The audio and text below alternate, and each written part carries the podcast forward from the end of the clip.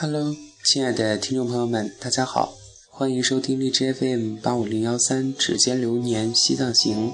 我是主播小熊，在西藏的波密向你问好。昨天，也就是七月二十一号，是旅行途中以来最痛苦的一次，但是结果还是挺让人暖心的。首先是从然乌出发，徒步了整整三十多公里。从早上吃过早饭，其实也不算早饭，就算早点吧。因为其他小伙伴不想吃早点，所以就随便买了点油条，吃了之后就出发了。一路上遇见各种各样的图搭的小伙伴们，认识的、不认识的，年龄大的、年龄小的，男的、女的，老的、少的。哎天哪！太多人了，因为从二幺四国道和三幺八国道汇合以来，三幺八国道上各种徒搭的、徒步的、骑行的好多人，所以人多了，车辆少了，那么就增加了搭车的难度。今天我们从上午十点左右开始出发，一直走啊走啊走啊，没有尽头的走着。因为每个人都负重嘛，有个背包，所以走起来刚开始不觉得累，但是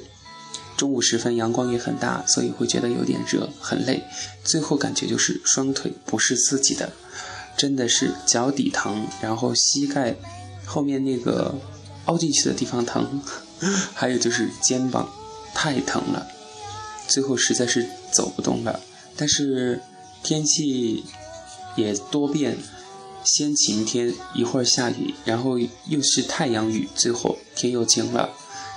我们一直走到下午的六点多钟，没有一辆车搭载。其中的小伙伴当中有个女生，她是一个搭车的一个女神吧。只要她想搭车，没有搭不上的车。在她到达二十九公里左右的时候，一辆车把她搭走了，就留下了我和另外一个小伙伴。我们都是男生，在今天的。徒步的途中，哇，看到各种各样的留言，比如说，有人留言，曾经有个大哥告诉我们说，让我们等他回来接我们，我们就等啊，一个小时省略号，两个小时省略号，最后省略号，省略号之后是徒步中，他们被人耍了，就一直痴痴的等着别人回来救他们，结果别人没有回来，还有一个就是。在距离前方两公里处有拉面，味千拉面。当时我们看到这个留言特别高兴，就想着啊，有拉面吃了，太爽了。结果走过去，一不小心，几公里之后，大概三四公里，在一个那个护栏上看到有人写着“前方的说的有拉面的呢，拉面在哪里？你丫的骗我！”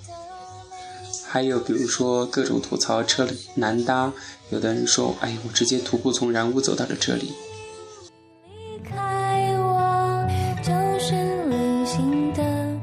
今天我们走到这个三十公里外的米莱米堆米堆冰川，米堆冰川被称为中国的最美冰川，更多的。详细的介绍呢，小熊在回到重庆之后，再到网上进行搜集整理。因为现在条件有限，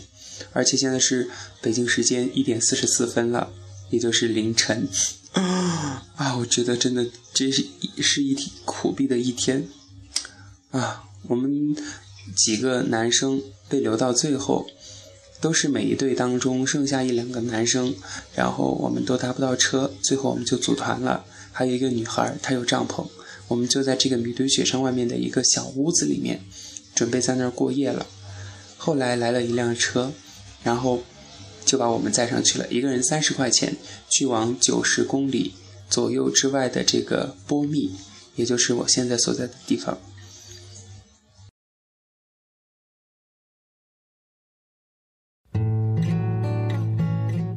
上车之后，本来以为很快就能到达波密，师傅说一个小时左右就能到达。结果在过这个检查站的时候，哎呀妈呀，我们就被扣押了，还以为要在这个警察局过一夜。其实你入藏之后，每一个这个镇或者是县城都会有一个这个身份证的这个信息的一个呃登记，所以还是比较严格的。因为我们车辆本来准载是啊